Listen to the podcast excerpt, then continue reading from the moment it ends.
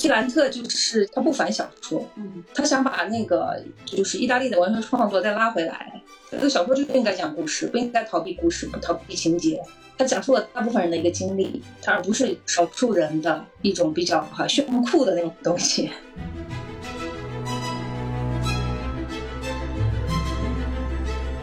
王小波是我大学时候读的，他给我最大的感受呢，其实不是不是小说技巧方面的，它它恰好最最让我感觉到可贵的地方是什么？是它强调的是常识。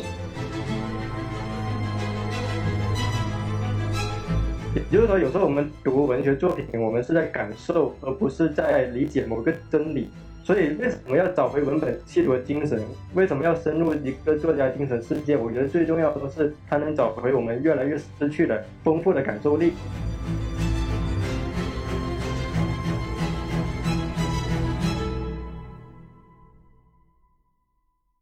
大家好，我是北京十月文艺出版社的营销，也是至少还有文学这本书的责编。那我们今天这一场微博的连麦活动，实际上是世界读书日的一个微博优好书的一个系列活动之一哈。我们呃今天这个直播主要是聊这个阅读和写写作的这些事情。那么我们今天也是特意邀请了呃关于阅读写作这一块不同领域的老师来跟我们分享他们的经验和他们的故事。那么首先先请三位嘉宾老师呃简单自我介绍一下。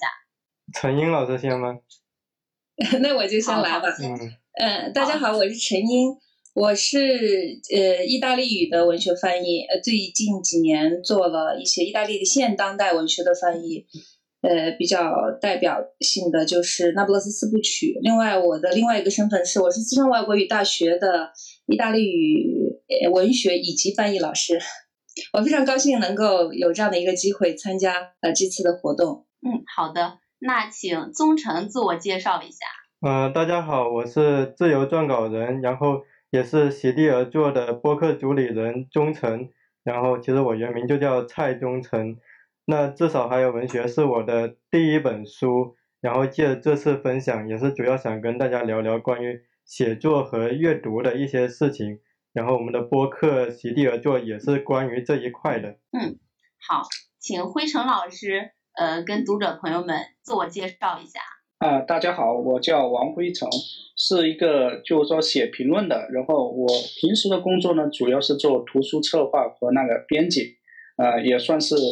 文字工作者吧。好的，刚刚那个三位老师都已经进行了这个简单的自我介绍。其实像那个陈英老师，可能呃他刚刚呃介绍非常简单。如果大家呃稍微了解的话，会知道这个陈英老师翻译了非常多关于这个呃费兰特的作品，包括《那不勒斯四部曲》，包括这个呃成年人的谎言。然后还有碎片等等，是呃意大利语的非常著名的译者。然后宗成他刚刚呃是强调了自己出版了至少还有文学这本书，其实他是一个呃怎么说呢，就是呃在写评论这一块，在文学圈里面，包括呃新媒体这一块是非常具有认知度的。然后我们的辉成老师呢，他不仅是策划编辑哈，他自己也是一个写作者，然后出版了这个呃《家人爱我乎》这本书，也希望大家多多关注哈。那我们今天这个关于阅读的这个话题哈，然后也我们可以先从这个简单的话题聊起先，想请几位老师先简单分享一下自己的那个平时阅读的习惯，包括说呃自己会喜欢在什么时间去阅读，然后每天可能阅读的时间大概是多少之类的这些话题。谁先？陈英老师先吧？那好吧，那我就先来说一下我的一个阅读习惯。其实，在现在的话，我每天都在看书，呃，基本上是在睡前会看的时间比较哈，每一天的睡前都在看书，主要有看三类书，呃，中文的一些书籍，然后意大利语的书籍，有时候也会看一些英文的书籍，比较少。因为有一些书没有翻译过来的话，就不得不看一些哈，费力费力的看一些原版。然后就是，首先就是看意大利语的书，就是要翻译的那些书必须细读精读。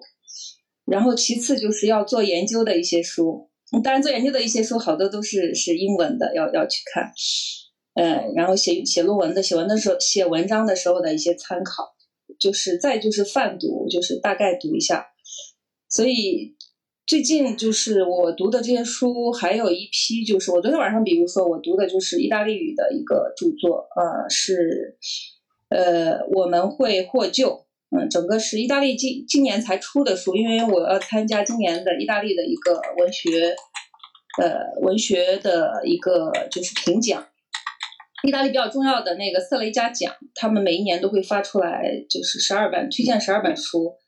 然后经过阅读选出自己比较喜欢的，然后进行投票。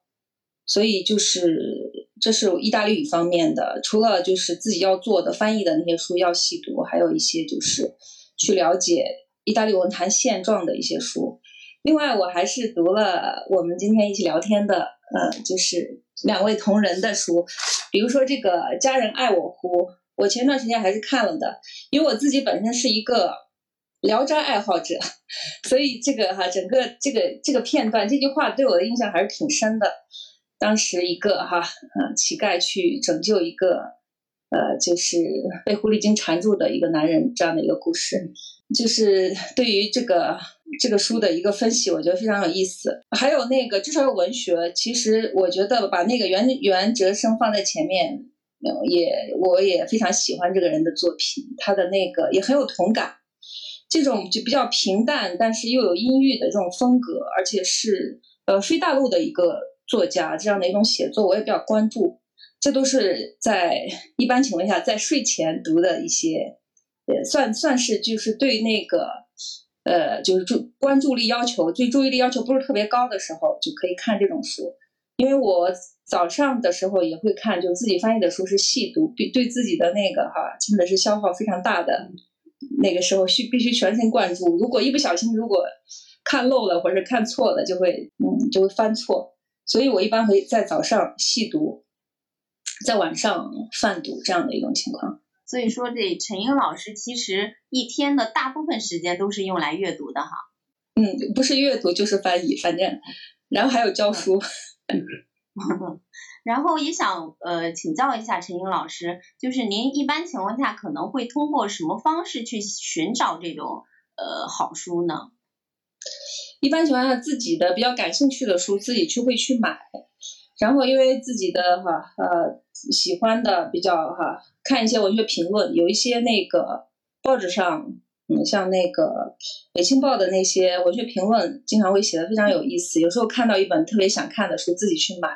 还有另外一种情况，就是有一些朋友是写作家，他们也会送书给我看，就是他们最近写的一些书，所以我也去去这些书看的比较多。呃，再就是在图书馆借书，我在图书馆借书是在我们的真的是我们的。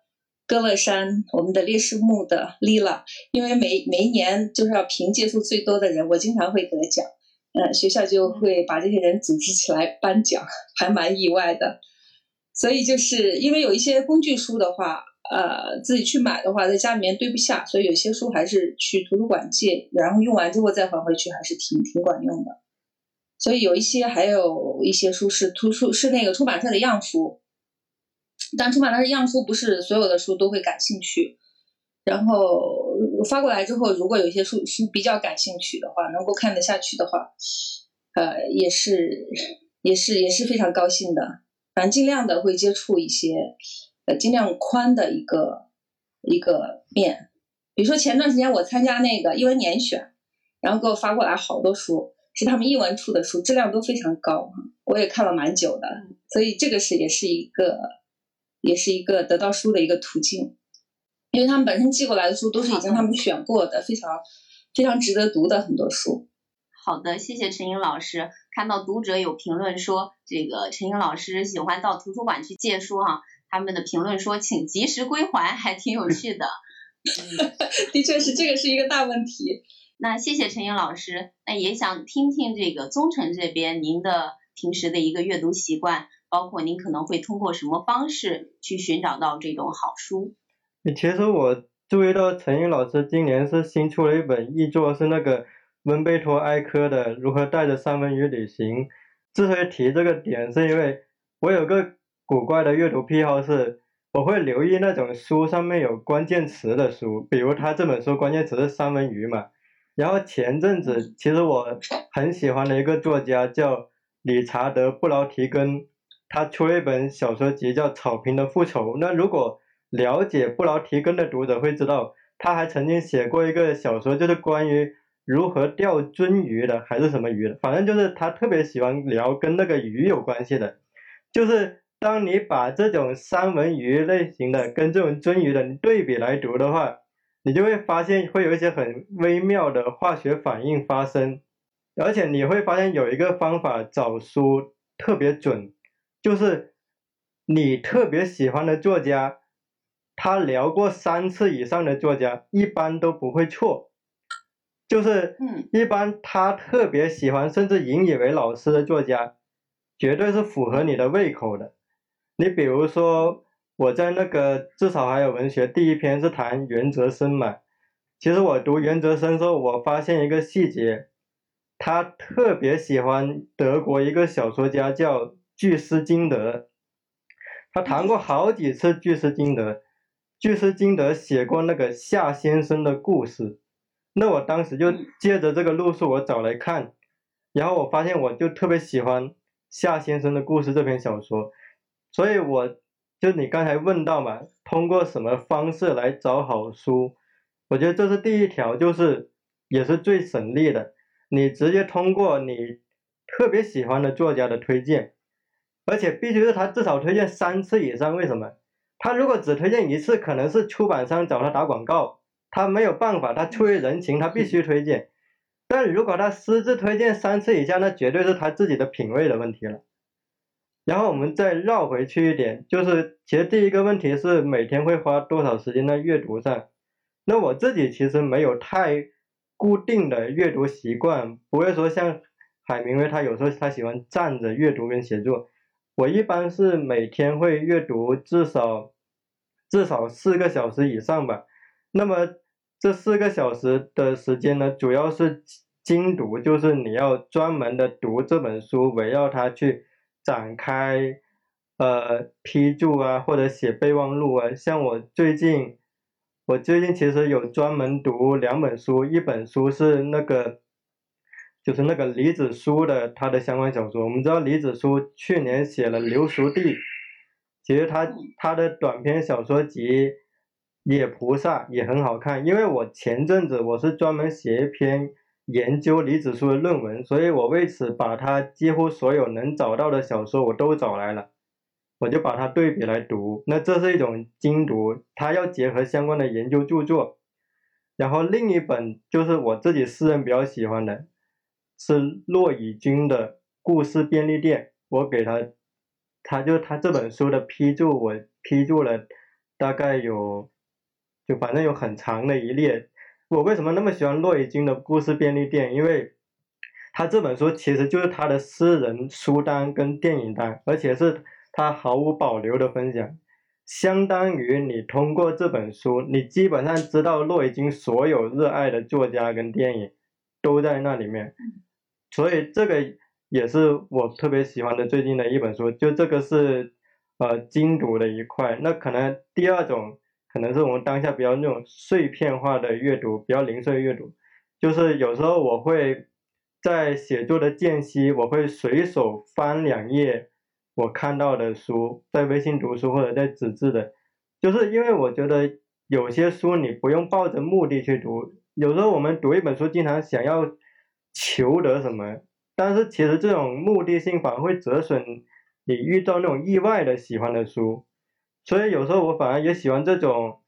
不去获取它，就随便看两眼的那种感觉。那我最后提一点，就是也是回到那个找书的。我昨晚还特别写的就是，我觉得比起今天很流行的书单，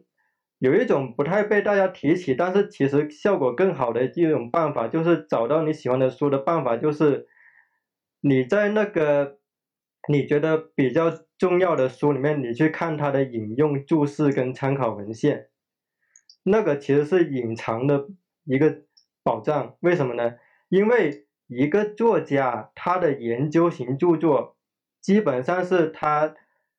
就是证明自己写作能力最好的象征了。那这个时候，如果这个作者他严肃对待他的作品，他的引用注释和参考文献，其实就是铸就他作品的一部分。而这个时候，这些引用注释和参考文献，你去观察他引用哪些书比较频繁，那基本上这本书错不了，基本上这本书一定是值得去看的，甚至这个领域内非常重要的一本著作。所以这个方法可能也是一个。相对有效的一个办法吧。那还有一种呢，就是去浏览你发现精品率比较高的出版出版品牌。如果你对出版行业稍微有了解的读者，你会发现一个靠谱的编辑，一个靠谱的工作室，他所出产出版的书是有它的调性的。那这个时候你喜欢的出版品牌出的书，相对它的出错率会较低一点。所以这个可能也是一个比较便利的方式，那我暂时可能就先分享这三种方式吧。对，哦，好的，谢谢宗成。刚刚宗成在最后一点的时候分享了说他会比较看、比较注重这个出版品牌，在这里我们也打个小广告，就是我们十月文艺这边主要是出版一些原创文学类的一些图书，品质还蛮好。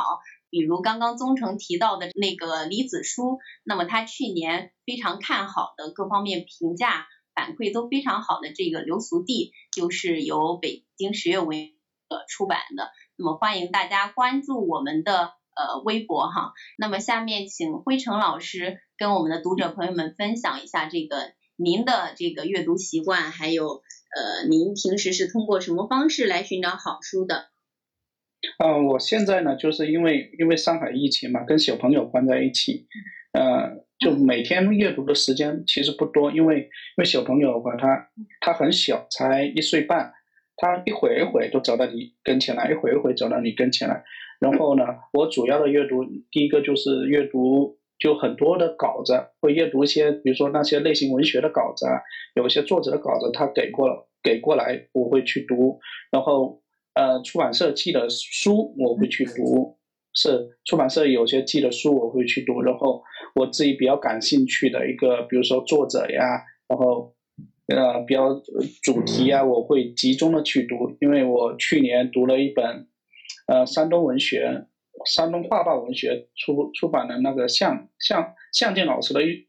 一本书叫《青歌》小说集，那向建老师是那个批评家，然后小说集，嗯。这本书呢，我很喜欢，然后它反映的一些问题呢，就是说让我感同身受。它就是说，就其实就是我们当下的一个年轻人，或者可能不仅仅是年轻人，是我们呃这群人所面面对的一个困境。它就是往返在故乡的城市之间的一个，它是小说一个情感的展现。然后读完之后呢，我我我非常想想写他一个评论，然后我就。集中的找了一部分，就是关于乡愁、故乡的一些论文也好、文章也好，都是集中去阅读。这是我，就说我这个是像忠诚所说的，呃，有目的的去阅读，去拓展一个一个一个主题的一个状一个思路。然后还有一个部分的阅读呢，就是我自个人比较喜欢的，比如说那个我我自己很喜欢志怪小说，就古典古典的那笔记小说。我会去去读一下，就是说，呃，比如说从唐宋元明清一起一起一起去读，但是也不能不能每篇去读，因为很多都是同质化的。我我会去翻翻呢，就觉得好玩的好的，我就会去精读一下。因为我们国内的那些古典的志怪小说，就是笔记啊，真是呃浩瀚于海，你你一篇一篇去读读不过来。然后我。另外一个就是说，我我个人比较比较关注的点就是女性文学，不仅仅是女性文学，而且还是就关关历史上那些研究研究就女性状态的一些历史研究书啊，我我都比较喜欢。因为前有段时间呢，在读过一本书叫《隐隐蔽的光景》，我觉得我很喜欢这个题，因为它写的是什么？写的是唐代女性的一个社会地位，因为。以及她的生活状况，然后前段时间也读了一本书，叫伊作兰的，叫《三姑六婆》，其实写的是明代明代的女性的，就职业女性的一些生活啊，一个一些一些状态呀。我我我对这些的主题，我是其实是很喜欢的。还有一本书叫写的是就是清民国时候那个妓女的那个生活状况的，这这类书就关于女历史上关于女性女性的一些生存的书，我很喜欢。这这是我自己的一个阅读偏好。然后呢，还有个偏好就是我我在晚上的时候就睡觉之前，我会读一下以前我自己读过的一些小说，或者是一个休呃休闲式的，比如说我近近段时间就读那个阿加莎的，哦前前段时间就重读了一下金庸，其实相当于把金庸的一些武侠小说重重新读完了。但阅读我是。我阅读我是越越来越悲观的，因为金庸我们都知道，我我读到那《鹿鼎记》的时候，读到一半我就读不下去，因为我觉得这他写的都是一个单踏的世界了，所以我我的阅读基本上是现在阅读是比较随机的，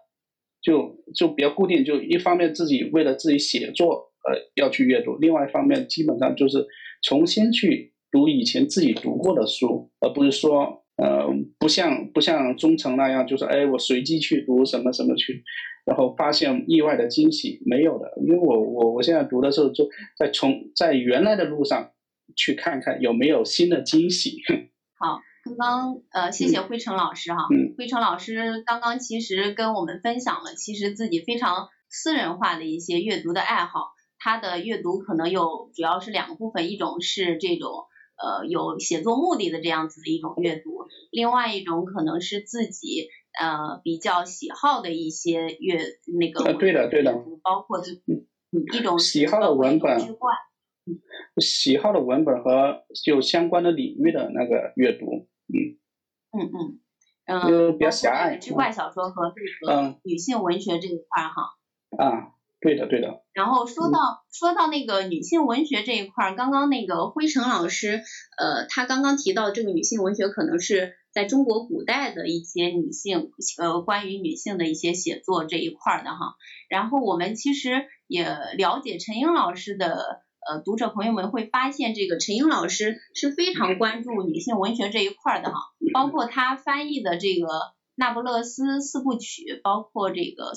呃，碎片等等，这些都是关于这个呃女性呃文学或者是女性写作的这些这些文文学作品哈。然后在这里，我们也想请这个呃陈英老师跟我们分享一下呃您的这些作品，包括呃因为您翻译的很多作品都是关于这个意大利作家费兰特的，也可以跟我们分享一下这个作家吗？的的确，这些年我对于就是在其实差不多是呃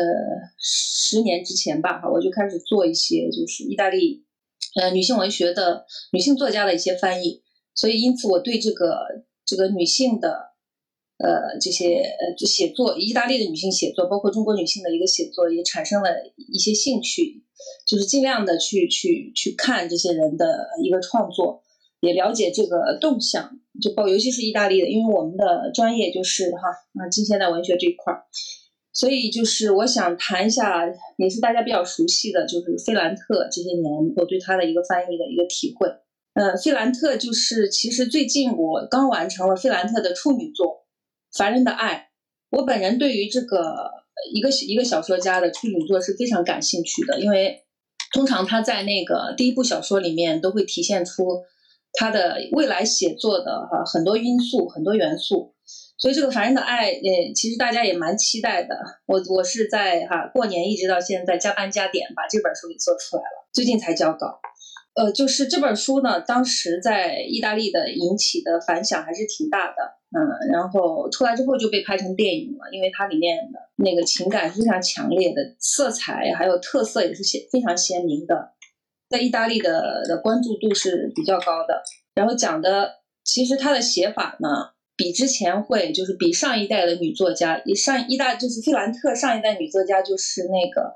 马拉伊尼，还有那个莫兰黛这些作家，所以去分析这些作家之前前一代作家的写作的时候，它的主体性，女性的主体性没有这个《凡人的爱》里面的那么的强烈，而且这个《凡人的爱》讲的是一个女孩子的一个恋母情节。整个核心都是围绕他的恋母情节，他想对自己的哈对把自己的母亲完全的占有、占为己有的一种感感觉，他产生了非常强的一种嫉妒心，后来造成了很多问题，他自己的问题，他后来要去解决这些问题，写的跟侦探小说一样，但是中间又又有很多的神话原型，所以这个这个作品还是非常有意思的。呃，后来呢，就是几后来就是早期费兰特早期的一个创作，九二年不是把这本书写出来了，出版之后他就说。我我我我不想做任何宣传，我是我就是给我发奖我也不去理。后来他又写了一个《被遗弃的日子》，还有《暗处的女儿》，都是关于女性生活的，也都是被拍成电影的。最后一个是最近才被拍成电影的，所以是大家对这个他的创作产生了很强烈的好奇。这个这几本书出来之后，然后他又不出现，然后他自己就写了一本书叫《碎片儿》。这个书，嗯，就是为了陪伴，就是跟陪同一样哈，就是像那个哈陪同孩子的家长一样，陪同这之前的这三本书的一个出版。后来那个四部曲出来之后呢，他又补充了很多的内容，所以这个书现在特别厚。其实之前的话只有前半部分的内容，没有那个四部曲，所以这个是在一个不断扩充的一个过程中，把他的很多的访谈都加进去了。这个书就跟我们刚才的谈的那个内容就有点像了，就是费兰特在分享，嗯，过去的很多作家对他的一个影响，所以我从他的那个书目里面就看到了，就之前意大利的文学创作，尤其是女性文学的一个创作对他的一个影响。呃，所以比较有意思的是那个哈，呃，有一个女作家叫呃 Alba de Chespedes，是她在里面反复提到的一个作家。姓有点像西班牙的姓，因为她是一个古巴的一个呃大使的后代，所以是一个哈，不是她父亲不是意大利人，所以他就写当时这个他的文字是非常流畅的那种哈。这兰特在文字上跟他是非常接近的，但是要比他的文字更要犀利、更要深刻、更要让人感觉到那种疼痛。所以这个人在写女性生活的时候就比较有意思，这两代人的差异就看出来了。他之前那个。他在这个切斯贝斯的小说中写一个女的出去干活、出去工作，因为家里还是要养两个孩子，非常累。但是他自己又没有这样的一个自信，他觉得这个工作好像是不应该的事情。他有很多的女伴儿也在排斥他工作这件事情，大家都说你应该想想办法不工作、逃避工作，然后怎么样从你的丈夫里面手里搞到很多钱。所以他就发现他跟他的这些女性。朋友哈，都是要一种分道扬镳的一种感觉。这个女一号是一个，也是一个知识分子，其实跟费兰特笔下的知识分子还有点像，都是上过学的。呃，而且人家那个哈讲会讲外语，会讲法语，会做一些哈比较高级的工作。所以这个费兰特就在他的这个碎片里面，把他的写作的后厨，就是我用了什么材料、什么语言、什么样的题材，然后写出来。然后他是语言上是跟这个作家很靠近，在主题上呢又跟另外的一个作家很靠近，就是莫兰代，是对于这个古代的那些哈神话题材的一个重写。所以那个《凡人的爱》其实就是对于一个哈俄狄浦斯情怀的一个女版的俄狄浦斯情怀的一个重写，但是看起来是非常的逼真。所以费兰特的新一代的哈意大利的新一代的女作家算是吧，因为跟之前相比还是有很多的一个变化啊。他的一个，我们从这个小说中，从他的那个讲述中都可以看出，他要把之前大家认定的一些现实，就是大家都已经比较哈，嗯，就是一些常识性的东西，大家普遍认为的一种一种东西哈，就是要推翻它，重新写出自己的一个版本，建立自己的一个叙事，非常简单的一个道理。比如说，女性友谊，两个女孩子在一起，高高兴兴的，然后呃互相帮助。他就会把这个东西写的非常的呃深刻。他这个不仅仅是友谊，虽然友谊是个正面词，但他在友谊里面就混杂了很多仇恨、嫉妒，还有其他的情绪。但他的母女关系也是这样写的哈。呃，然后就是好像是女女儿多么喜欢自己的母亲，母亲多么爱自己的女儿，这是我们比较习惯的叙事。但是他就要把这个真相挖掘出来，所以他的创作还是还是有很多的。呃，就是整个涵盖了一个非常宏大的一个文学世界，可以从这看出。然后最近是他的创作，就是《成年人的谎言生活》，是他在四部曲之后写的，但是大家都喜欢把四部曲跟成年人的华人生活放在一起进行讨论，其实是不是特别合理？因为一个是一个体量是不一样的哈，对，一个是整整个在哈五十年代展开的一个故事，一个是在不到五年的时间展开的一个故事，而且从那个就是空间上也是没有办法比的，一个是在意大利的一个哈嗯整个意大利南方北方都有设计，有一个是在意大利的哈上层和下层之间展开的一个故事。所以这是他的一个新的一个突破，但是这个故事呢，成年人的谎言生活也不是突然写出来的，其实他之前都已经有有涉及，他已经在他的那个碎片里面已经提到他要写一个类似的故事，主题已经写出来了，他自己已经相当于把提纲打好了，后来再去写这个提纲，这个点导火索就是那个哈包法利夫人的那个中的一句话，包法利看着自己的孩子说：“你咋这么丑啊？”这样的一句话。所以这个整个小说就是《真的华人生活》，除除了是基于那不勒斯的社会现实，其实也是根植于这个整个的文学传统写出来的一个故事。然后是是是非常有哈自己的一个特色的故事。但是弗兰特也还是在在进一步深挖他已经哈建立起来的、已经设定的那个框架，他已经比较熟悉的那些主题。所以就是。呃，这是一个哈，就是我这些年比较接触的比较多的，也是比较比较深入的看的接触的一个作家，就是就是费兰特。然后最近最近几年，就是参因为参加这个哈这个文学评奖的话，也接触到一些新的呃一些文学作品，比如说比如说我昨天晚上看的那个哈一个意大利的一个新小说家写的，也是个女孩子，一个女性作家写的一个小说，她就讲的是那个。其主题也是蛮宏大的，讲的是那个波斯尼亚，就是当时的那波黑战争时期，这个女孩子从波斯尼亚逃到意大利的整个一个体验，还是跟那个很多的女性写作还是尽量的，像费兰特也是一样，她就是要把那个历史要加进来。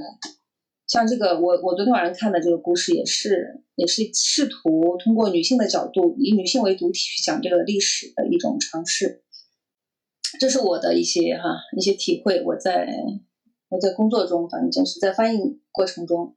呃的一些一些哈想法，一些收获。嗯，好，谢谢陈英老师。刚刚这个陈英老师给我们重点推荐了一位作家，呃，费兰特。然后我们其实也会发现，这个从那不勒斯之后，中国的读者其实呃有越来越多的人开始认识这位作家，并且喜欢这位作家。再到后期，包括这个陈英老师刚刚提到，可能今年或者是明年，呃，费兰特还有一部呃新的作品《凡人的爱》要在中国呃翻译出版，对吧？嗯，是的。然后，嗯，所以说我们其实是可以期待的。同时也想问呃陈英老师一个问题，就是您看这个费兰特在中国，包括在一些其他的国家，呃，这样越来越受欢迎哈，为什么他的作品能够突破这种国界和意识形态的这种束缚，呃，可以让更越来越多的读者喜欢他的作品呢？呃，就我觉得最根本的原因还是就是他的写作技巧。费兰特现在的那个呃，因为他在写作的时候肯定会有一个自己的理想的一个读者。我认为他所有的哈，他他的那个整个的哈努力，除了想要靠近真相，通过通过这个，呃，通过他的小说讲述讲述这个哈人的情感的真相，讲述他的自己经历的那些真相，呃，我觉得最主要的是，呃，他嗯，就是考虑到很多的读者，因为当时在那个哈后现代小说就不会考虑太多读者，他会以一种哈。非常难难难懂的一种状态，一种哈语言去写这个。比如说，我非常嗯喜欢的一个意大利小说家，就是那个海上钢琴师的小说家，呃，就是巴里科。巴里科写了那个处女作是呃愤愤怒的城堡，然后包括很多意大利人，包括中国读者看了之后。就觉得啊，我看不懂啊，不知道什么意思。虽然写的很美，但是不知道什么意思。所以这个这个费兰特受到很多的关注。首先是他的叙事策略上的一个哈正确，一个就是一个策略，就是针对很多人的一个阅读习惯。他不反小说，他想把那个就是意大利的文学创作再拉回来，这个小说就应该讲故事，不应该逃避故事，不逃避情节，通过只是通过文字去展示一些预言性的东西。所以这个是他的一个能够得以成功的一个非常重要的一个原一个原因。然后其次呢，就是在主题上，主题上他讲的女性友谊是一个比较普遍的一个体验，因为嗯很多的女性读者都有类似的一个体验，它比较容易引起共鸣。再一个就是跟那个目前的女性的一个遭遇，还有她们在寻找自己身份的一个过程，也这个社会的主题也比较接近，就是每一个人都要经历一个非常波折的一个一个过程，然后找到自己，找到自己的一个比较舒服的一种状态，呃，一个斗争的结果。所以这一点上，所以也是他赢得了很多读者的一个，他讲述了大部分人的一个经历，他而不是讲述一种哈，嗯，一种哈。少数人的一种比较哈炫酷的那种东西，其实是其实能够哈触及到很多人的心灵的一个东西，所以有有很多因素吧。但是当然他的那个文学功底也是也是一个支撑。嗯，所以说其实，在陈英老师刚刚的讲述当中哈，我自己本人可能都有被您种草。我觉得译者的这个重要性也非常的呃非常的重要。因为刚刚听到陈英老师说到一个点哈，女人和女人的关系可能不仅仅有友爱，也不仅仅有嫉妒，那它可能是一种非常混杂的混沌的这种关系，这种微妙的复杂的东西，其实是我个人非常喜欢去读的。所以说，呃，在听陈英老师介绍的这个过程当中，其实也是向我们种草的一个过程。然后，其实今天今年的时候，我们那个。十月文艺也出版了一本关于女性文学的书，是一本德语小说《纵身一跳》。我特别希望在这场直播之后把这本书寄给陈英老师，希望您来读一读，因为他写的也是呃五个女人的这样子的一个生活，然后从不同的角度非常好看。他现在的那个豆瓣的评分和反馈也非常好，是一个非常好的文本啊。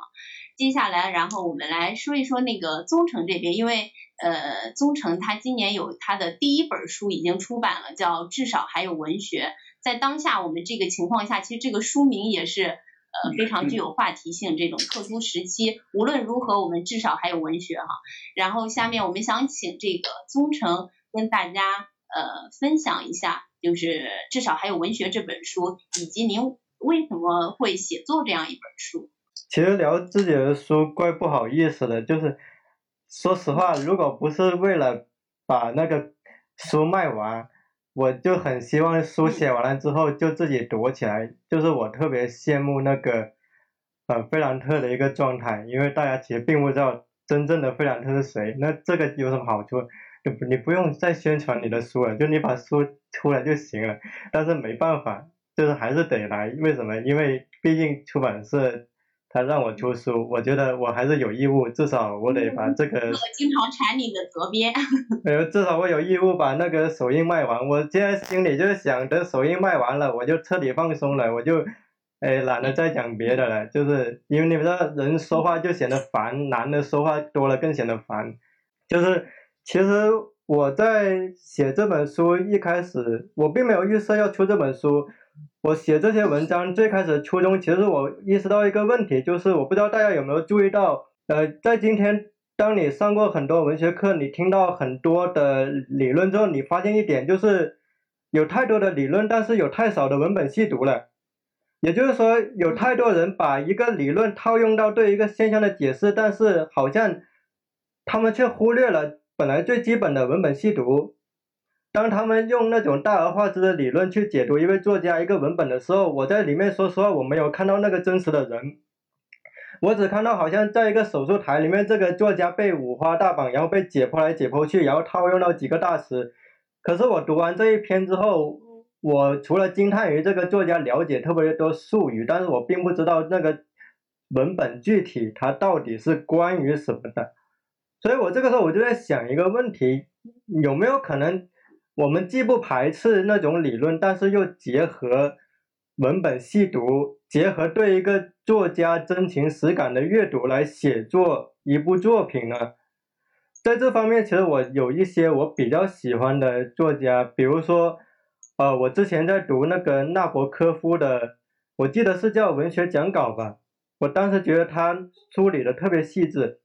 然后还有一个是布罗茨基的《小于一》，在我看来，他们都是把评论写的跟文学作品一样好的人。就是有时候我们会有一个鄙视链，这种鄙视链是我们天然会觉得小说、诗歌高于评论，因为评论是二次创造。但是其实好的评论，你比如说像纳博科夫的，像布罗茨基。像奥登写的评论，他们其实也是能写出他们的文学风格的。恰但是恰恰是在呃当下，在中国你会发现，因为很多人失去了对评论的一种敬畏，对随笔的一种敬畏，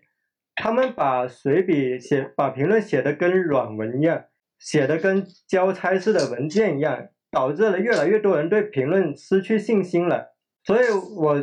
说实话，我创作这本书的一个初衷是我希望能找回文本细读的精神，就是呃，无论你是什么流派的，能否在你进入这个作品的时候，先耐心的把这个书给读完，然后去好好的去梳理它的文本脉络，再去结合一些你的其他的思考。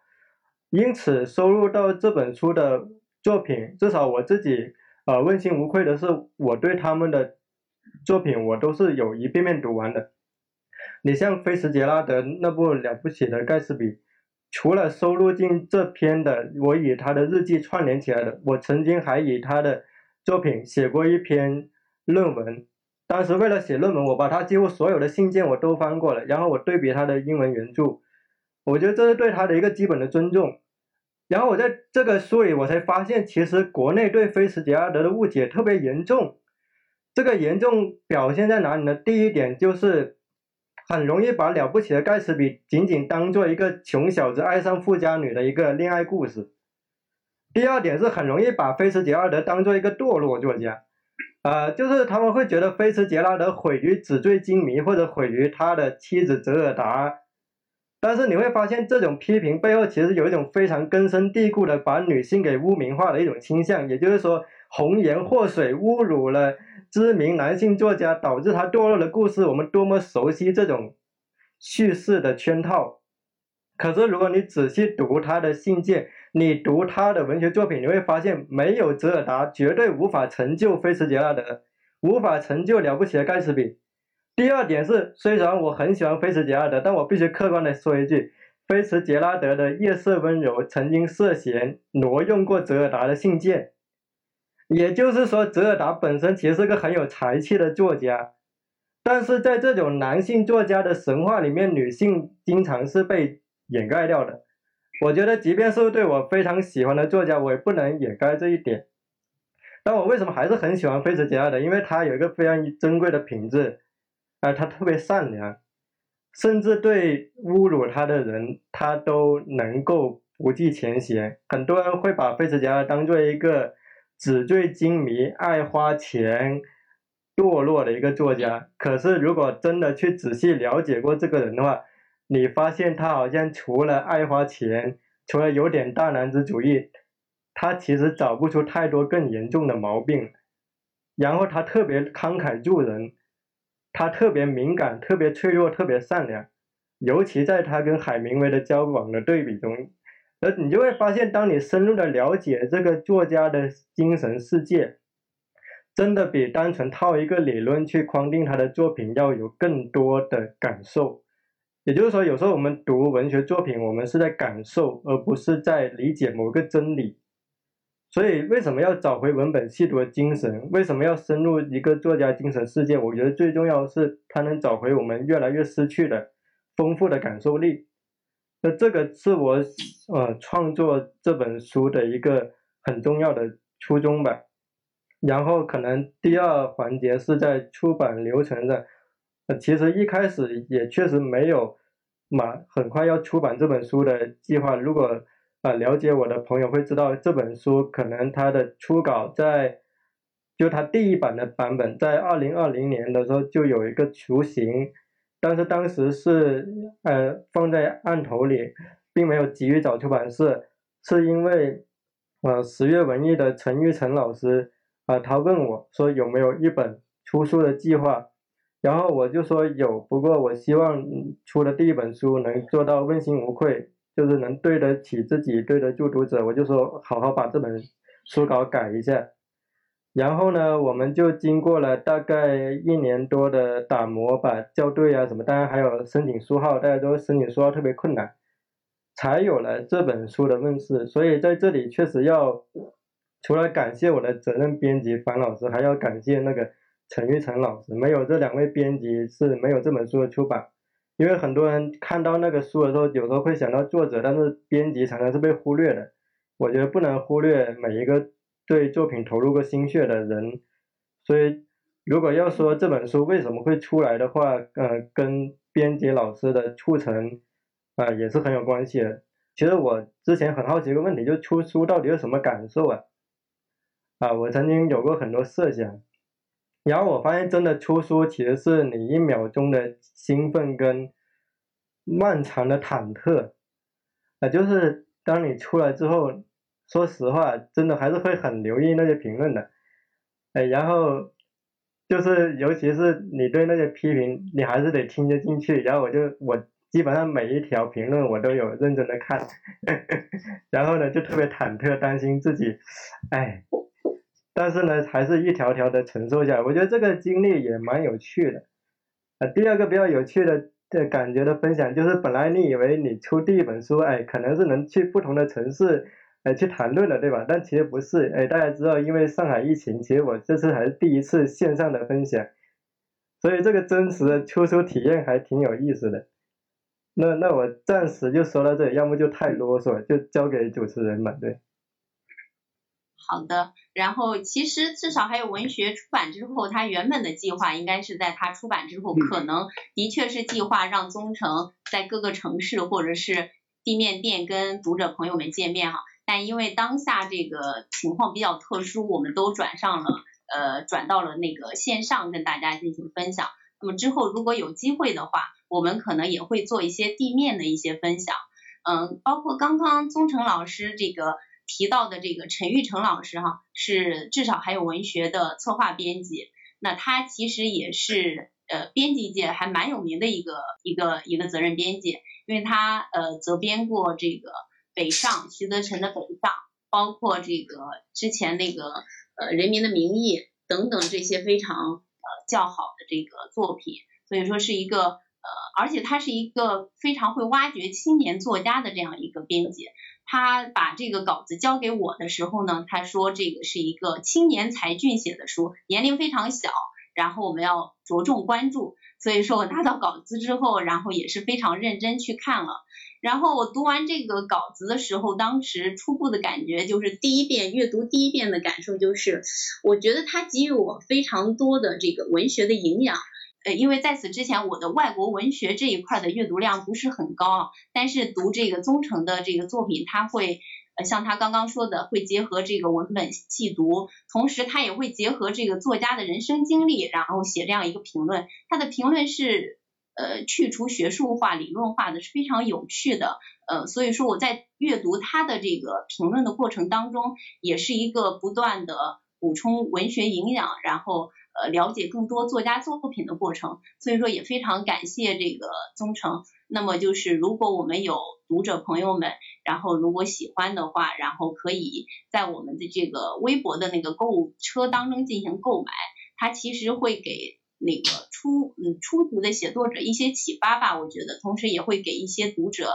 非常多的阅读的建议。呃，我们那个辉成老师他其实也是一个策划编辑，刚刚我们说到策划编辑，他其实也是一个策划编辑，同时他也是一个作家。那我们其实想问一下辉成老师，然后您在策划图书过程当中有没有一些印象深刻的事情？包括说，就是您特别用心策划的一本书，可以跟我们分享一下吗？其实，其实我要更正一下，我我其实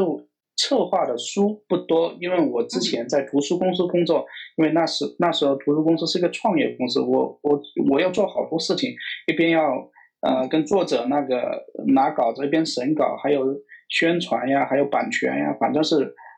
凡是跟图书相关的事情我都做，所以。但说到图书策划，我目前做的工作呢，就是说，我拿的稿子基本上都是朋友们的稿子，这个这个要必须要承认的，就是像利路呀，然后像我我有个写科幻小说作家的朋友叫吴清源，是上海的，然后利路利路的第一本书是从我这边出，然后交给那个呃江苏凤凰的利路的第一本书叫做呃所有罕见的鸟，当当时呢他是他是刚刚写作没多久，但是就。我我我当时跟他要了十几万字，就大概十二万字，然后把他整体的文章看读下来，然后我觉得跟可以把它编为一个，就是说短篇小说集。正好呢，正好当初那个江苏凤凰文艺出版社有这么一个，就是说青年说这一个项目在，恰好我把我把他的稿子推过去，然后他们看中了，因为我们图书公司嘛。呃，其实，在在书书号方面是特别弱势的，所有的所有的那个主所有主动权在在出版社那边，恰好，而而且出，呃，还有另外一个也是女性作者的，叫徐小雅，是广西的，可能可能大家现在还没有那么那么那么清晰的感受到她的能量，但是我觉得过过今年明年的话，这利路也好，徐小雅也好。他们会逐渐为大家所知，特别是利路，利路的，呃，第二部长篇也是我，就第二本书长篇，啊，致电圣景岛也是我这边帮帮他策划到给到那江苏凤凰文艺，啊，应该五月份也要出了。另外一个作者也是也是也也是年轻的，也是女作者，呃，叫贾若萱，是现在在人大读创意写作。然后他的一本书，呃，应该也在六月份在山东画报文艺画报要出了。呃，策划工作，我觉得应该还是更多的是，就是说，呃，吃了面子果实，就跟朋友们之间的一个打交道，呃，关注他的创作动态。然后他，我们必须要就是说，因为因为在这个圈子里嘛，然后大家都知道，啊，就朋友们写的好，写的多好，写的。嗯，在哪个水准？我我我相信那个忠诚也是做文学评论的，他也知道的，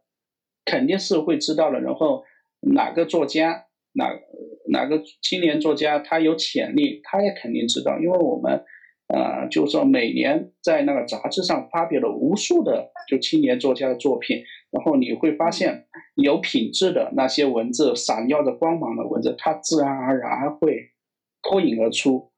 这跟这跟谁这策划编辑是没有任何关系的。这编辑就是一个就幕后的工作，我不能把那编辑编辑弄成就想象成这么的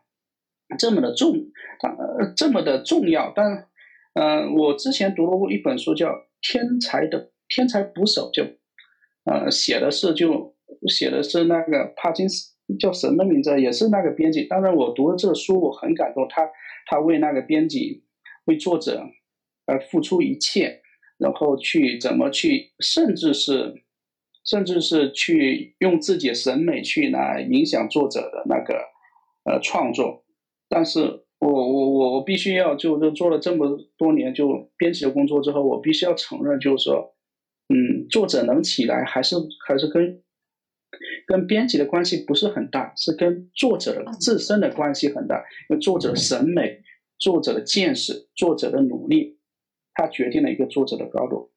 编辑只是在后面，哎，稍微的做一下基础的工作啊。这这个是，这是我一个一个体会。另外一个体会呢，就忠诚所说的那个，至少还有文学。这个这个话题是非常大。然后我他这本书本来。如果不是上海疫情的话，他书应该寄到我这里的。我，我我也读完了，但是很可惜，现在上海疫情所有的物流啊已经停了。但是，呃，至少还有文学呢，就是说对于我们来说是非常重要的。文学是其实生命中的光，对我来说是这样的。但是我今天在在读另外一本书，就是说，呃，上海文艺出版社出的一个，出一本书叫青年作家那个魏思笑的，叫王能好长篇小说。这本书呢，嗯，我我我刚刚之前我没想到这个，就跟跟至少有文学有相关。但是这本书里面的跟王能好是四十五岁、四十多岁的一个啊光棍，他人生的所有的目标，所有生存目的就是挣钱，然后嗯，过自己的生活。他，嗯，我读下来就是说，确实是一个蛮蛮像我们就生活中所见的一个农村人的状态。但是，文学在他们心中，他们有分神的时刻，但文学，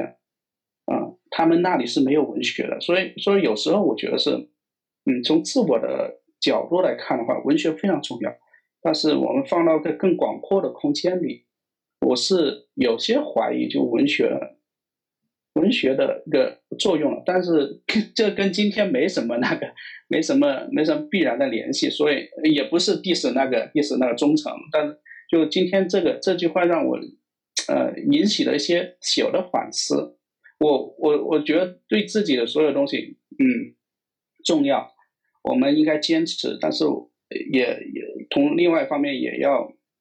呃，去去像忠诚非常喜欢王小波的作家，我们要也顺着去理解一些，就文学在沉默的大多数心目中的一个地位啊，一个状况也好，嗯，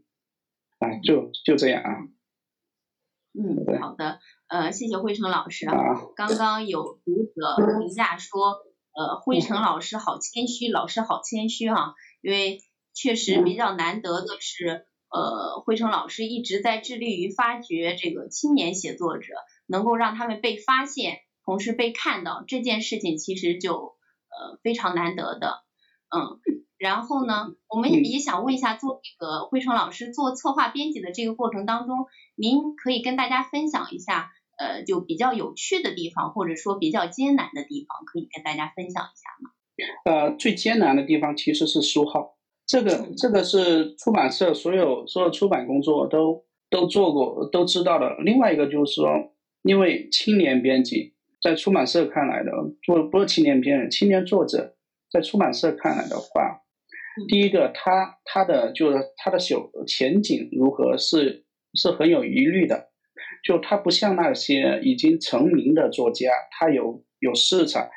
而且每个作者肯定是每个出版社作者，他背背负着一个，就编辑背负着一定的那个盈利的压力，给到那个，而且在近些年来那个书号越越来越少的情况下，编辑的压力是非常大，所以青年作者这方面在资源上，在在书号上非常的非常紧张。另外一个就是说，很多作者呢，在我在我看来是这样的啊，虽然他是觉得自己写的。很好了，但是放在一个大的一个就国内的一个一个所有的青年作者的一个状况来讲，其实嗯写的也未必的那么的令人满意。我觉得应该所有的青年作者都要去关注一下，就是说自己同龄人在写什么，他创作的文字的水准是什么。我们要去跟跟那青年作家的同辈们去相比。呃，有有一本书呢，当初我读的很震撼，就是。呃，张新英老师写的这沈从文的前半生。沈从文前半生，他在三十岁之前，他其实不不太那么出彩，但是他很钻研，去把自己国内同同辈的那群作家呀，他阅读了一遍，然后去研究了一遍，然后他终于找到了自己的路，嗯，就就就是说找到了一一条属于自己的文学道路。我觉得这个是非常的了不起的。还另外一个就是说，如果是青年作家，啊，有出版社愿意给你出第一本书，我觉得无论如何，就不管是条件多么的苛刻了，还是出来就好，因为你你要让自己的作品被被读者见到，被被其的被业内人见到看到才是最重要的，而不是说啊，因为现在的。嗯，不要想着稿费啊，什么东西的。当然，这有点 PUA 啊。还有另外一个，就是我我自己心生悲凉的地方啊。因为我之前在在图书公司做的时候，每天每天要读阅读大量的大量的，就是说自自由来稿。有些六十岁、七十岁的那个老人，他弄过来稿子，我会看，都知道他的那文字水平是属于上上世纪那个呃。嗯，那个谁，那个路遥的那个那个，他的文学审，他们的文学审美还是停留在路遥那里，路遥的人生那里。然后他写了一辈子，所求的不过是一个出版的机会，而且这个让我悲凉的地方在哪里？第一个，他的审美是没有进步，他进步在自己的一直一直停留的青年时代的审美之中，所以，所以他一辈子在这里吭吭哧哧写。但是另一方面，我也感动的，就是说这么平凡的人，这么我们平凡的百姓之中，他一辈子有一件事有有有所坚持。他就是这个文学，可能让他带来很多的，就是说，哎，一一点希一点希望，所以说他的人生有所坚持，也也不至于让自己是啊，突然下班回去就刷刷抖音啊，看看电视剧啊这样。所以我还是从从从这方面来讲的话，我觉得文学的作用还是哎，让自己稍微的那么的一点点啊，游离于世界之外。魏成老师说出了我们出版社的，然后以及做编辑的这些同事们的心声哈。然后其实呃，如果就是近些年来，其实出版社包括这个出版机构也一直非常关注青年作家的写作，包括我们今年就呃第一季度就出版了这个，包括九七年的宗城的至少还有文学，呃，包括还有一个九九年的杜兰的傻子乌尼格消失了。其实我们一直也在关注这个青年写作者的写作，因为这个未来到底是属于年轻人的哈。然后我们也希望能够发现呃更优秀的这个青年写作者，然后能看到他们更好的这个作品。嗯，刚刚这个宗成其实向读者们一直安利了陈英老师今年呃刚翻译的这本书，叫《如何带着三文鱼旅行》。这本书的书名听着就很有意思啊。它确实里面的内容也是非常有趣的，因为我今天呃特意看了一下这本书的一些介绍，包括大家写的文章，是非常有意思、有趣的一本书。那么想请陈英老师呃介绍一下这本书，就是您今年刚刚呃出版呃翻呃这个翻译出版的这个《如何带着三文鱼旅行》。嗯，然后这本书其实我当时很犹豫，因为已经有了那个英语的翻译，而且。也蛮流畅的，叫带着鲑鱼去旅行。然后我是怎么样想着重新做呢？因为，呃，的确是，呃，跟我的哈要做出来的话，跟原来那个版本差异会比较大，尤其是标题上。首先体现在标题上，原原文是带着鳟鱼去旅行，因为，嗯，带着鲑鱼去旅行，因为，呃，它其实是一个更接近，如果要更接近艾科的这个。呃，它的一个个性的话，其实翻译翻译成嗯三文鱼比较合适，因为他特别想吃那个三文鱼。我们说一般说吃三文鱼，不是说吃鲑鱼，所以这个哈，他其实是在外面玩的时候，呃，他就带了这个在北欧去玩的时候买了一条三文鱼，想带回家去吃，因为北欧的那个三文鱼特别便宜，所以这个是一个哈，从标题上就可以看出来他的这个吃货倾向，因为这个艾科。非常有意思，我我在读艾科的小说，还有他的写的这些杂文的过程中，呃，就会发现我把他跟那个但丁的《神曲》里面的一个地狱里面的一个人物叫 Chaco 的人物联系在一起。这个 Chaco 被艾科被那个但丁放在了那个地狱里头，是因为他特别贪食。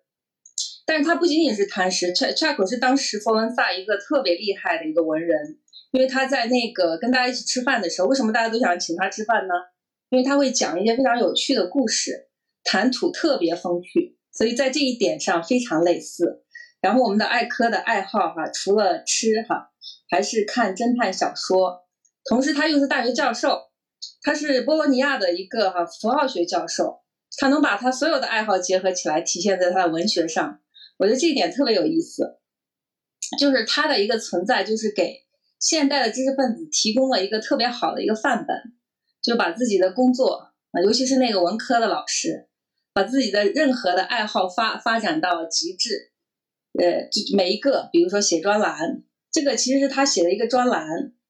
呃，包括他教书，他教的那个哈内容，也也其实，在专栏里面都有体现。包括写小说哈，他的这个身份是非常多的，多才多艺的一个人。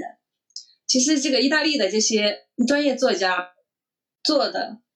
呃，比较好的有几个片，我们大家比较承认的，比如说卡尔维诺。卡尔维诺是一个编辑，其实他在人生的那个在生活中是有他具体的身份的。他是意大利的一个非常重要的一个都灵的艾纳迪的一个文学编辑，嗯，然后是呃也编了蛮多书的。还有之前一个大家可能中国读者比较熟悉的莱维是一个化学家，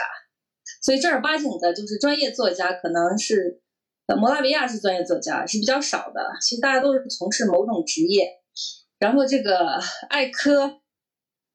所以他在教书之余，他在那个哈。他写的那个专栏文章的时候，也会体现到他教书的一些一些体验。他其实最大的一个研究成果呢，他除了是符号学教授，他是对于中世纪的文化，嗯，这是他的一个大的一个知识块，研究的非常深刻的。所以他把他对中世中世纪的这个文化的研究写了一个小说，就是写的那个《玫瑰的名字》。所以大家最初看《玫瑰的名字》，一看看一眼看过去是个侦探小说，侦探小说也是他的最爱。然后，但是仔细一看，对我来说就是一个用比较有趣的方式写的一个中世纪的论文。然后所有的很多东西都是真实的。他在把那个《玫瑰的名字》在重版的时候，他自己都说得很清楚，包括一些植物的名字，他就调整了一下，因为他后来发现那个植物是在中世纪之后才进入到意大利的，或进入到欧洲的，呃，所以他那个工作做得非常的细，呃，就是作作为一个哈百。中世纪的一个，其实是一个百科全书的一个类型。他小说都是按这个路子写的，都是侦探小说，是为了吸引大家的一个注意力。因为看情节特别生动，中间还有一些，呃，就是一些大家比较关注的一些问题，爱情的问题啊。所以这个后期的很多小说都是这么写的。然后，但是他的专栏是他的工作中的哈，呃，占非常大的一块儿。之前我还是翻译过他的一个。一个专栏的一个全集叫，嗯，阿莱佩哈撒旦，嗯，阿莱佩的一个就是名字挺长的，那名字也是从神曲里头来的，呃，然后就是这本书里面其实也是他当时在快报里面写的一些专栏，但是这个呃，如何带着三万人去旅行，要是它里面一些比较风比较风趣的一些一些文章的一个集合，比如说第一个，他就讲的是那个呃，怎么样养好印第安人。其实他这个他这个小说就是他这个文章就是以非常风趣的语气讲到哈当时，呃就是在欧洲人在美洲哈犯下的恶行，对于那个哈印第安的一个一个迫害，然后就是还有各种各样的，他会会讲到政府的低效，还有他整个换换驾照的一些遭遇，讽刺消费主义，嗯讽刺那个大众媒体。他提到一个，写到一些比较重要的东西，就是我们对于现代媒体的一些态度。因为他自己其实除了研究中世纪是一块儿，研究符号学，他研究符号学其实也写了很多非常专业的文章。但是按照我们目前的这个哈，有一些大学者对他的看法，可能到后到最后流传于世的，反倒是他的《玫瑰的名字》，他写的这些比较流俗的小说，就相当于他专业是做的非常好的。呃，写了非常哈很多的，而且还关于那个翻译，他也写了写了专著的。呃，就是这个再回来说这个怎么样带着三文鱼，如何带着三文鱼旅行？其实他这个标题就特别的美式，因为那个当时美国的做传媒的肯定会做怎么样成为百万富翁，怎么样怎么样解决什么样问题，这种标题是特别吸引吸引住读者的眼球的，他就采取了这个策略，整个的文章都是以如何开的头。怎么样？怎么样换驾照？怎么样去哈？嗯，所以整个这个这个标题哈，就能够体现他的哈这个对意大利社会的方方面面的一个看法啊。对于我们来说呢，他就树立了一个就是后现代知识分子的这样一个形象。怎么样把自己的就是创作能跟自己的那个哈职业结合起来的一个非常完美的一个。但是呢，他有一个有一些东西，我觉得可能对于我们会有一点小小的距离，因为，呃，他生活的时代，他比较活跃的时代是意大利的布鲁布鲁斯科尼的时代，他对于当时政府的一个讽刺，有一些有一些可能我们对于对于当时的那个政治环境不是特别了解，但这样的文章不是特别多，但是大部分文章还是跟紧贴我们的哈现实生活的，尤其是对于那个嗯，对于一些包括我们。嗯，一些比较现实的问题，包括他们大学老师评职称的问题，他都有讨论。呃，这个就是那个如何如何带着三文鱼的去旅行，还有艾科作为作家，他的一些哈他的工作，他的创作。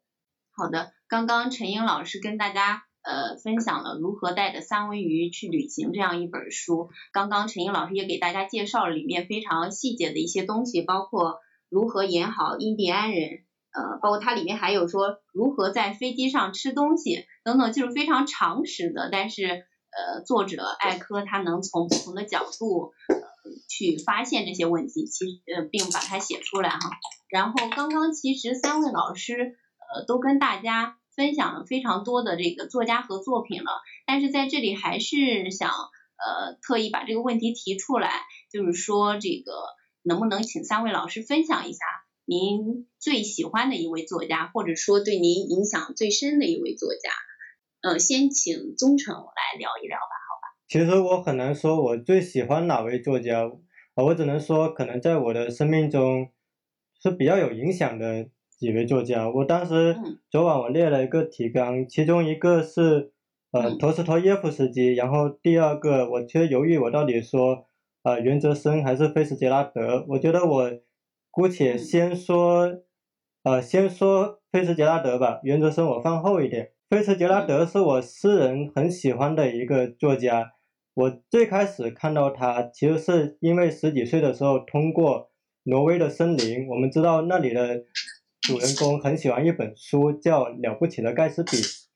然后你也许没听过菲茨杰拉德这个名字，但你应该很从很多地方都读到过。就是每逢你想要批评一个人的时候，你应该知道，并不是谁都拥有你这样的优越条件。所以，其实这个金句就是出自《了不起的盖茨比》的开头。那当我们讲述菲茨杰拉德故事的时候，实际上他刚好跟刚才灰尘兄说到一个编辑联系上。那就是麦克斯韦尔·珀金斯，因为我们知道珀金斯就是菲茨杰拉德、海明威等等当时美国知名作家的编辑，而且如果没有珀金斯当时的慧眼识珠，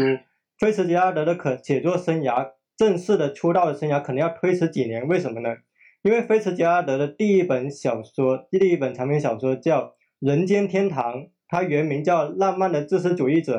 那这本书其实就是投稿给斯克里布纳，就那个哎名字很长的公司，就是珀金斯看到了。如果是普通的编辑，有可能会直接退稿，因为说实话那部小说初稿比较毛糙。但是破金斯他在看完了之后，他退稿，但是同时写了一封信，他鼓励他绝对不要放弃创作，你应该耐心的把这篇小说修改下去。然后你把修改稿发给你，我一定会帮你争取出版。如果我们今天有朋友有过投稿经验，你也许会很切身的体验到，你投的稿子大部分都石沉大海。而如果有一个用心的编辑能够给予你修改意见，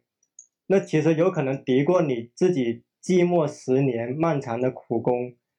而当菲茨杰拉德把他的稿子修改稿送给珀金斯之后，其实，在出版社内部，大部分人还是不支持出版这本书。但是，珀金斯说，如果不出版这部作品，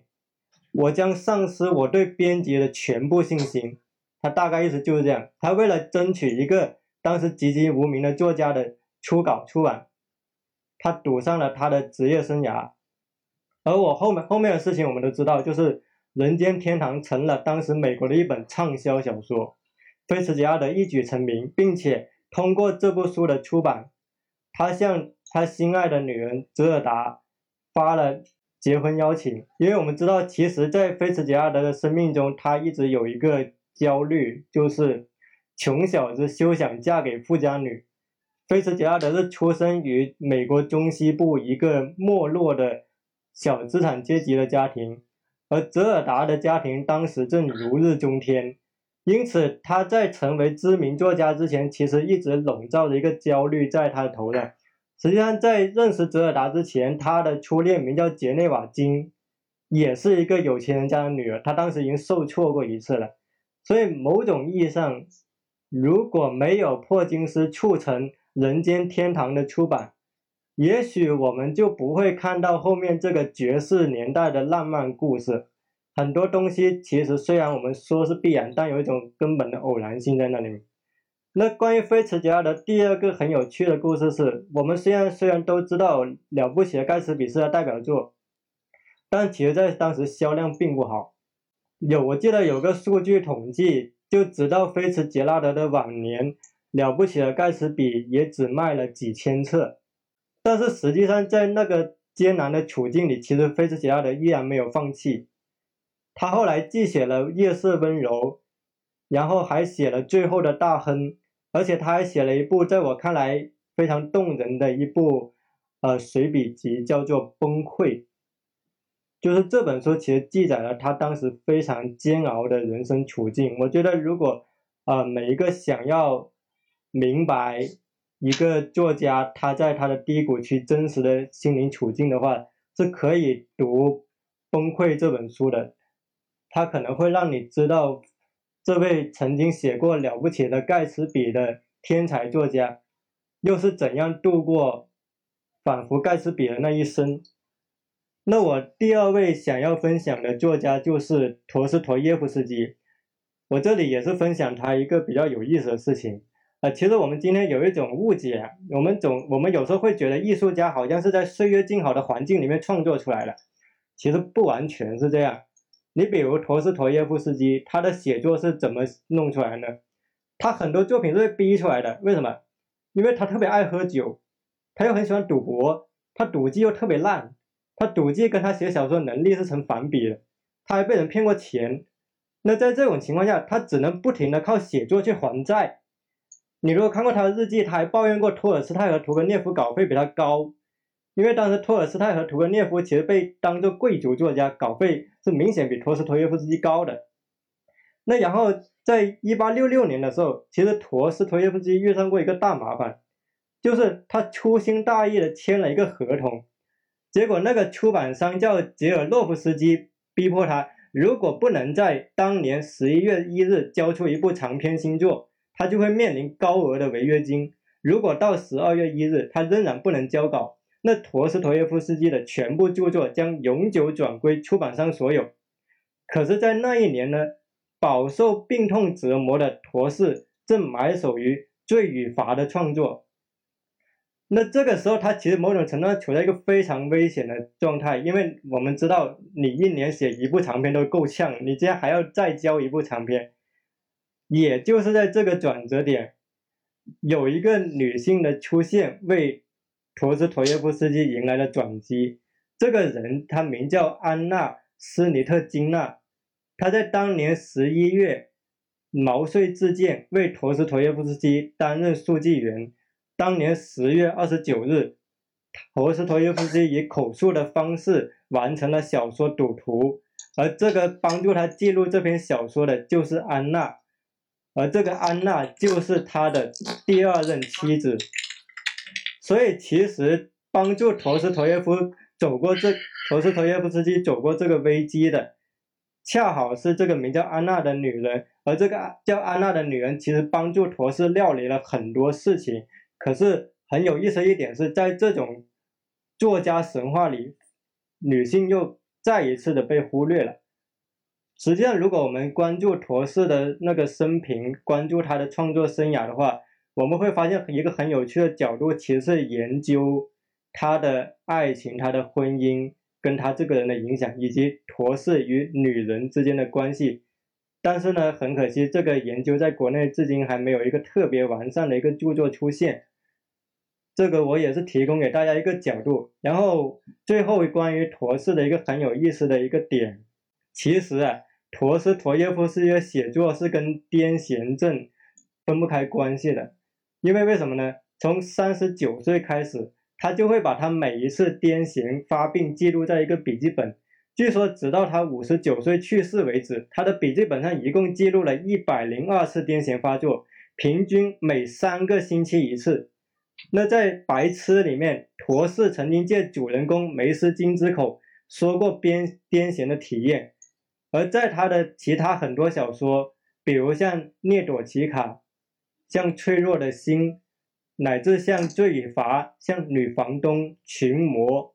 都曾经有过主人公发疯病、热病等等的体验。也就是说，关于癫痫关于热病的体验，其实伴随着陀思妥耶夫斯基的小说的。然后他的爱读者呢，就给他这个心理描写打了一个有趣的说法，就是当他们看到那个陀思又出现大量的独白、复调小叙事的时候，他们就说这是陀思妥耶夫斯基的癫痫症又犯了。然后作家屠格涅夫，他才他其实他当时并不特别推崇陀思妥耶夫斯基，他称后者是我生平遇到的基督基督徒中最邪恶的一个。但是呢，他又说了一句，在陀思妥耶夫斯基的作品里，每隔两页，他的主人公就是说胡话、发疯、发热病。所以我这里就先分享这么一个很有趣的故事，就是就对我影响比较深的两个作家，一个叫陀思妥耶夫斯基，一个是菲茨杰拉德。对，好，谢谢宗成。呃，刚刚宗成用他的方式。跟大家讲了这个关于陀思妥耶夫斯基以及关于菲茨杰拉德的故事，他们的人生经历。实际上他说的这些呃很多故事都是融入到了他的评论当中。那么这些评论就成了就在这个至少还有文学当中都有选录。当然不止这两位作家哈，他还写了这个契科夫、伍尔夫以及卡夫卡等等作家的这一些呃他们的作家作品的。说是评论，其实他都结合他像他刚刚说的那样，会结结合他们的呃人生经历、他们的故事进行写，所以说是非常有趣的。所以说我们呃这个至少还有文学不仅仅是一个文学评论集，它还是一个文学散文集。那我们在这个当中会看到非常多经典作家的一些背后的一些故事。呃，下面请辉成老师跟大家分享一下这个您最喜欢的一位作家。或者说您比较喜欢的呃一些作家，现在最喜欢的话，我一时比较难说出来。但是，但是我影响最大的话，可能第一个就是说金庸跟古龙这个呃武侠小说，因为那时候少年时期读的，因为它激起我对故事的向往。另外一个是张爱玲，张爱玲这个小说也是我在初中时候读的。读他的书呢，现在我基本上也很少去读，但是有一篇小说我是短篇小说，我印象深刻。直到多年之后，我才才会觉得这张爱玲是多么了不起。呃，他那篇小说就是叫做《封锁》，就说一个城市打仗，两个一男一女在那在那公交车上，啊，在公交车发生了一个短暂的分神，就说哎，有一些游离，这就是个非常现代的。就超越了我们之前的古典古典文学里一个固有的模式的一个叙述。我觉得张爱玲是非常了不起的地方，就在于这里，她对城市的，呃，城市的那些心态的把握非常精准，即使到了七十年后的今天，我们读着仍然觉得它就是一个我们今天所所写的状态。另外一本另外一个作家呢，就是说，呃，中诚前些天也提过，就王小波，我。王小波是我大学时候读的，他他给我最大的感受呢，其实不是不是那个呃不是不是小说技巧方面的，还不是不还还真不是小说，而是那个而是他的一系列杂文，他杂文的叫什么思维的乐趣啊，是他呃恰恰恰好最最让我感觉到可贵的地方是什么？是他强调是常识。就最基本、最基本的一个为人处事或者世间的一个最基本的一个规则，比如说，他强调一个，就是说，哎，我们在在讨论问题的时候不要扣帽子。现在嘛，我们看呢，在豆瓣上、在微博上随便看讨论问题，就是扣第一第一个就扣扣帽子。呃，所以说王小波说的不是什么深刻的道理，而是一个常识。所以他对我的个思维的影响是非常大的，因为他。他让我保持了一个，就是稍微有点质疑的，能对一些事呢就不是那么理所当然的接受，而是我我质疑一些，然后我自己在思考，然后我再再次再去那个接受这种。然后我再说一下我近期，就是从从去年开始，我我最喜欢的一些小说啊，呃，第一个就是说有有一本呃短篇小说集，就由由圣纳尔《东方故事集》这。这个作家呢，也是王小波非常喜欢的。这《东方故事集》里，我我是看到了，就是说王小王小波有他影响到王小波的地方，就是一些戏谑啊，一些嘲讽的地。然后还有一本书，我去年读了两遍，呃，一个就是约翰威廉斯的《斯通纳》这部小说，也不能说是特别的出彩，但是对我个人来说，我特别喜欢。然后我读两遍，就第一遍的时候，我是很很盲目的跟着斯通纳的一个一个人生在走，我觉得，哎，我深深的为斯通纳感到同情。呃，然后第二部。第二第二次读的时候，因为相当于知道他后面的选择的时候，我就觉得，哎，斯通纳这个男的为什么没有这么担当？他好多机会，好多的，好多的人生路口上，他稍微用点力，稍微担当一点责任的话，他的婚姻也好，他的事业也好，他他对孩子的教育也好，也不至于如此糟糕。但是后来我自己反思了一下，因为第二次读的时候，我知道他的后面的人生选择，所以我才会去责备他。其实我们在人生之中也是一样的，就是说，我们如果是一个人走到人生之中的十字路口，我们没有人知道自己自己选择的方向是对还是错，所以他只能是走一步算一步，这是对我一个非常警醒的一个地方。然后去年还有一个小说集，我也非常喜欢，就波拉尼奥的《重返黑夜》，因为我之前一直在读就国内的小说嘛，国内在期刊不。不仅仅是在收获呀，在其其他上看的小说，因为其那些作家的小说，我就觉得读的哎呀非常端正，就小说非常周正，看起来哎是一个完整的小说，但是就是没有一个让人兴奋的地方。然后布拉尼奥的这部《重返黑夜》我是非常喜欢的。呃，还有一部小说是，呃，《大师与玛格丽特》，我这部小说我也很喜欢，就是在特别是喜欢就是那个大大师与玛格丽特飞。飞翔出就翱翔在，呃莫斯科上空的一一幕。然后我去年还重读了一部小说，就《日瓦格医生》，也是俄罗斯文学。然后还有那个，嗯，就是我最近在读的这个魏斯笑的诗王能好，我也推荐一下，因为他写的都是，呃，不是城市文学的。因为这最近几年大家都是在关注城市文学，而且，呃，城市的一些动态呀。青年的一些状态都是被被很多评论家去讨论，嗯，但是魏思笑这个王文好呢，他是写了一个一个乡村男人的一生，四十岁男人，而且我觉得可以去推荐一下。好，谢谢辉成老师。嗯，呃，那么刚刚辉成老师聊到的几位作家，包括张爱玲、王小波，其实在那个宗城的至少还有文学当中，呃，都有相关的一些评论。呃，写王小波那一章的时候，他的题目叫《不合时宜的理想主义者》。那么张爱玲那一篇是这个孤独的人有他们自己的泥沼。然后同时这个宗城里面，呃，我觉得写的特别好的还有关于这个伍尔夫的这个呃写作，他的题目叫《被神话与被误解》。因为我看过这个陈英老师的一个采访哈，陈英老师曾经说这个喜欢的作家里面。有两个作家，其中一个也是伍尔夫哈，然后也想请陈英老师分享一下您心目当中的这个伍尔夫，我就直接命题作文了，然后请陈英老师呃跟大家分享。就是接触伍尔夫的时间特别早，所以对我的其实对我的生活的指导是特别明确的，就跟那个生活指南一样的一个一个作品。伍尔夫对对我来说，他写的那个呃一个女人和她只属于自己的房间，我记得当时。我记得当时还是有有看了英文对照的那种，呃，因为他就是注意到这个女性生存空间的问题，然后我就特别的在意，在自己的从那个很早的开始就开始给自己造成给自己构建这样的一个空间，然后争取自己的时间。我觉得我现在能够非常哈自在的在这里做我自己想做的事情，搞点翻译，然后教教书。可能跟我早期比比较早的时候就接触到像伍尔夫这样的作家是非常相关的，所以对我来说他也是比较喜欢的一个作家。但是我跟那个辉成一样，我如果要说我自己喜欢的作家，肯定也是一箩筐，包括那个另外一个女作家，法国女作家尤森纳尔，我也是是我最喜欢的作家之一。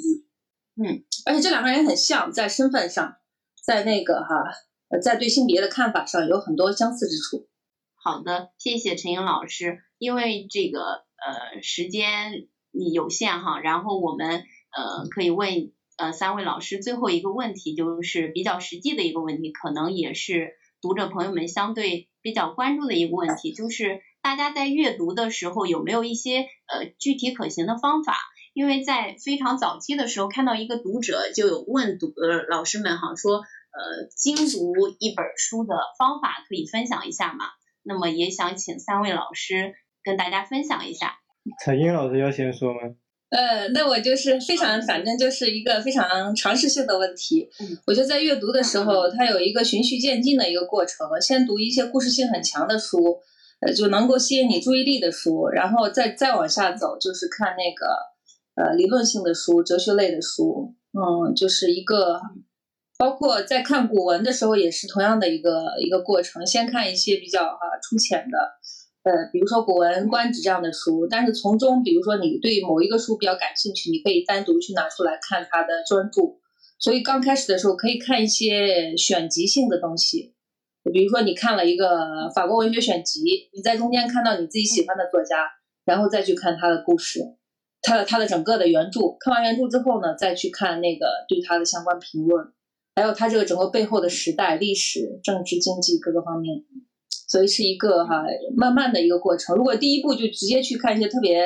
呃生冷的书，可能一下就兴趣就没有了，还是要基于兴趣。呃，请宗成跟大家分享一下，你有没有一些呃具体可用的一些阅读的方法？呃，其实我想到的一点是，实际上受制于国内的译作的时间的顺序，我们会把它混淆成那个作家的写作的作品顺序。比如我前昨天我看到一个朋友，他就分享说，其实你读波拉尼奥的小说，你应该按照他在国外他自己他写作的顺序来去读，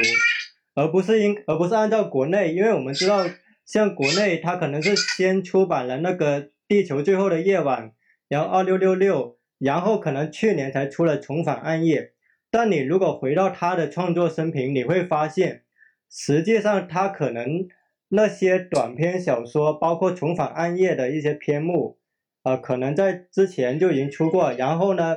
他那时候还出过一个谈论冰淇淋啊、那个小说叫啥？我暂时忘了。然后他后面他的集大成之作才是二六六六，也就是说，其实比如说你像读波拉尼奥，你适合的应该是先去读他的那个他先写的短篇小说，然后再读，比如像那个《荒野侦探》《未知大学》，最后再读二六六六，可能是一个比较好的一个顺序。也就是说，第一点应该是最好是从作家他自己的创作顺序来去阅读，否则会搞不明白为什么这个作家思考的问题，以及他在他的写作序列中占据的位置。然后第二点是，呃，最好适当的了解一下这个作家当时处在什么文学团体，他在思考的最核心的命题是什么。我们就以卡尔维诺举例，实际上卡尔维诺当时曾经加入过一个流派，他他跟一些法国的小说家，他们曾经加入过一个比较散的社团叫乌利波，然后他们当时研究一个命题叫做文学机器论。我们如果知道乌利波他的文学主张，以及知道卡尔维诺眼中的文学机器论到底是什么的话，我们可能就会明白为什么卡尔维诺要写看不见的城市，或者要写树上的男爵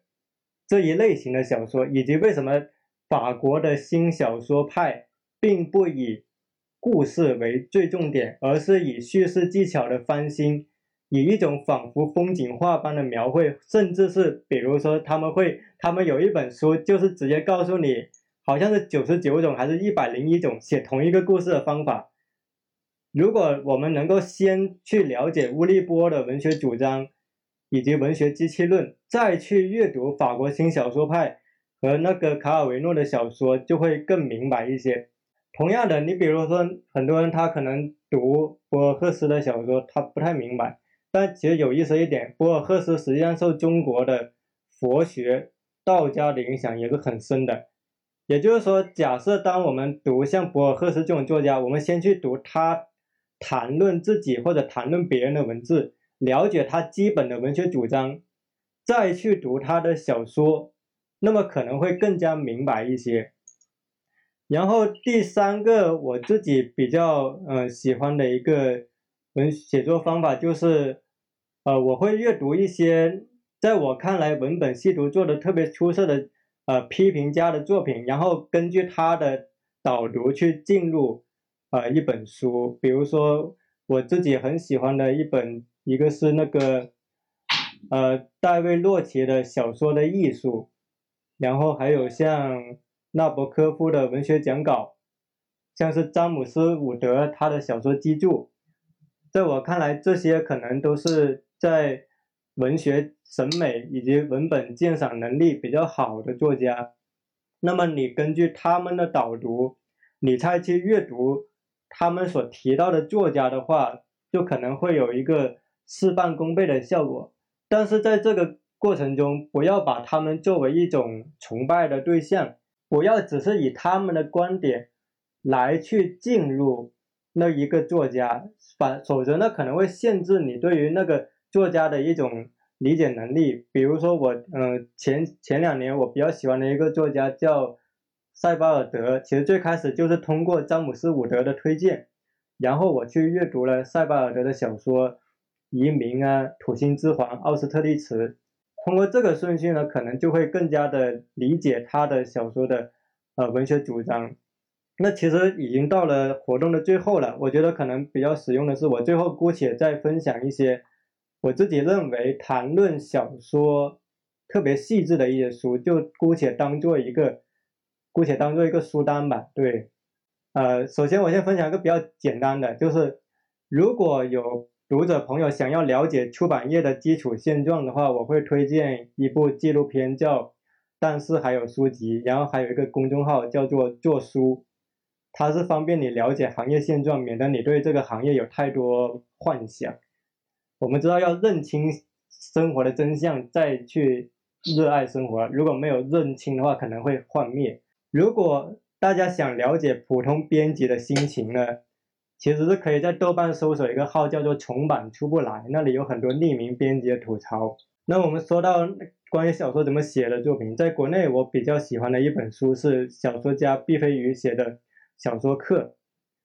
然后在国外作家，除了刚才我提到的戴维洛奇的小说的艺哦，我这里就具体说一下小说的艺术，它其实分成五十个篇章，它讨论了悬念、视角、意识流、陌生化、象征、互文性、原小说等五十个关键词，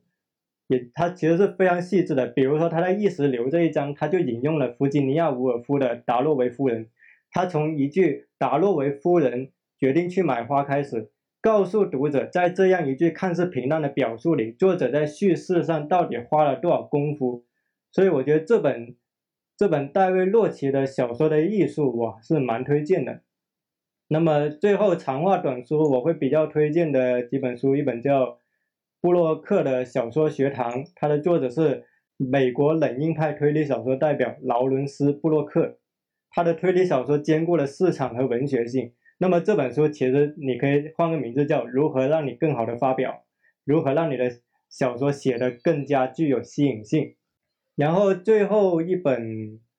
啊，最后两本我想分享的一本叫《巴黎评论》，它其实很多本书。我们知道《巴黎评论》是个非常富有盛名的文学杂志，那么它曾经刊登了三百多篇作家访谈，所以大家如果想要呃更加真实的了解。作家他们的观点的话，其实是可以看《巴黎评论》。那最后我比较推荐的就是卡尔维诺有一本叫《文学讲稿》，然后伊恩·福斯特曾经有过一本叫《小说面面观》，以及哈罗德·布鲁姆的《西方正典》，这些其实都是呃比较经典的书籍了。哦，我最后再补一本，这本我也挺喜欢，啊，就是乔治·斯坦纳的《语言和沉默》，我记得是这个书名吧。对语言沉默，对这本书里面有一个很有意思，他讨论一个现象啊，一个人晚上可以听古典乐，看海德格尔的书籍，白天面不改色的去实行屠杀啊。你如果好奇为什么会有这个现象，你可以去读这本书。那我最后分享就到这里。对，好的，谢谢宗成，非常实用啊。呃，如果喜欢宗成的读者朋友们，或者是对他的书。呃，感兴趣的读者朋友们可以去下单一本他的第一本书，至少还有文学。呃，最后我们请辉成老师跟大家分享一下这个阅读的方法？呃，阅读的方法倒是没有，因为每个人阅读习惯不一样。但是我觉得有一个方法，大家可能把阅读当做最最为艰辛的东西来来花，可能真的是事事半功倍的事情。就是你你逼着自己去写作，因为你只有你在写作的过程之中，你才知道自己有多么匮乏。你你你知道，如果你写选了一个题或者一本书，你写了一个评论。你写落笔的时候，你才知道自己要补哪些。你补的时候，你会才把，才会把所有的书都找过来读，而不是说你，嗯，因为你读一本书写一篇文章，读一本书写一篇文章，这不仅仅是对书的一个梳理，也是对自己思维的一个锻炼。我觉得这个是最最重要的，因为我我也不能说像忠诚那样就。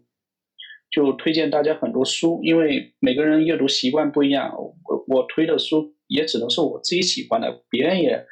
也不一定会说哎，呃也喜欢，所以所以我觉得，嗯，读书呢不是一个目的，我觉得让让自己去逼着自己去写作，因为我我我之前在在在广告公司的时候呢，就就发现一个一个非常特别严重的一个现象，就是说，其实我们国内。放在一个更广阔的个个人群之中，能完成八百字以上的人很少，所以在写作过程中锻锻炼自己的一个阅读能力，锻炼一个思维能力，这个是比较比较好的，但是比较辛苦啊。另外，然后因为刚才之之前谈了好多好多的，就是说我自己喜欢的书，然后我我想谈一下那忠诚的小说。不是不是写的忠诚的这本书，因为因为疫情的原因，我我我我现在还没拿到他书，但是他的文章呢，我是以前经常在豆瓣上，在在朋友圈里，在公众号上读过。因为忠诚非常年轻，他比我小个大概八岁，然后我我是非常的佩服他，然后每天他的阅读量很大，然后呃，他他对一些。对一些评论呢，那一些书的评论呢是非常的精到，而且也也非常有勇气。比如说，他之前之前评论一个我非常好的一个朋友，就是说一个前辈的一个一本书叫《人世间多是辜负》，他他一一勇那就非常准确的判断到，就是说这呃这本书有那个有詹姆斯伍德的那那个阴影在，因为我作为朋作为作为这个作者朋友的话。肯定不会去去这样去写入，而且他的文字是非常真诚。然后去年他有一篇文章，我也是，我也觉得在朋友圈，在在我们这个圈也引起非常大的一个就争鸣嘛，叫写那个上海神话的这个是去年还是今年写上海神话？爱情神话那个年初啊，是爱情神是年初的，就就在朋友圈引发了一些争鸣。所以第一个。忠诚的文字是非常的犀利，对于评论家而言，犀利这个这个是非常非常的难得，因为因为像他所说的，很多写评论的人已经抹抹了自己的棱角。嗯，我自己写评论的话，我我后来后来自己所有文章翻开来看也是也是温温和和的，所以 说我是非常钦佩。忠诚的勇气和闯劲的，所以大家应该去去读一下啊，忠诚年轻的忠诚的第一本书，至少还有文学。哎，你的学我都不好意思。嗯，我是那个，我再重新那个就梳理一下。刚才第一个书单我就不分享了，就是分享一下，如果是阅读技巧的话，就去写作，没有其他的，因为写作是最笨的功夫。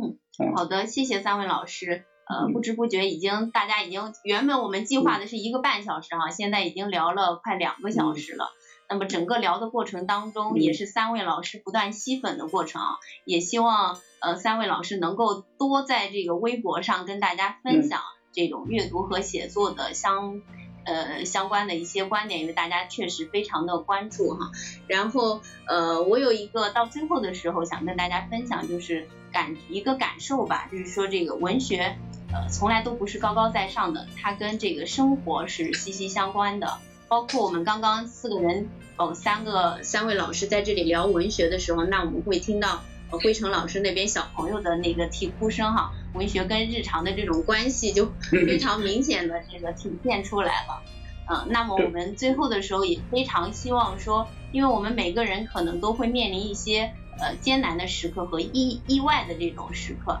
那我们也非常希望文学能够帮助我们抵抗这些，呃，帮助给我们增加力量。然后今天我们的直播呃到此结束，谢谢三位老师，也谢谢各位读者朋友们的关注，也希望大家能够关注十月文艺出版社的微博，关注陈英老师、宗成和辉成老师的微博，呃，谢谢大家，嗯。嗯，谢谢，我们下期拜拜。见。